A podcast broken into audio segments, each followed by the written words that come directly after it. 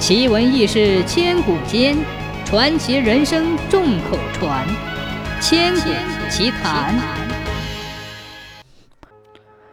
徐敬业也叫李敬业，是唐朝开国功臣李绩的孙子，曾与骆宾王等人发起过反对武则天临朝的扬州兵变，在历史上也算个有名的人物。徐敬业小时候就很机警勇敢。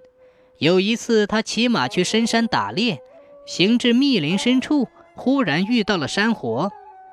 徐敬业还没来得及调转马头，熊熊烈火、滚滚浓烟已经包围了他，眼看大祸临头，性命难保。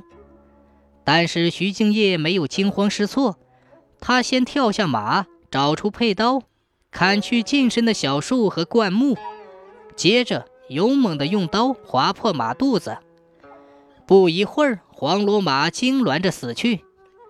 徐敬业强忍内心的痛苦，又用刀尖挑出了马的内脏，最后也顾不得血污的腥臭，一头钻进了马肚子，藏了起来。这场林火只烧了三天三夜才熄灭，徐敬业的父母都以为儿子已经死在了火中。悲痛欲绝，含着泪吩咐家人去林中寻找。家人们找啊找，终于发现了徐敬业的那匹死马。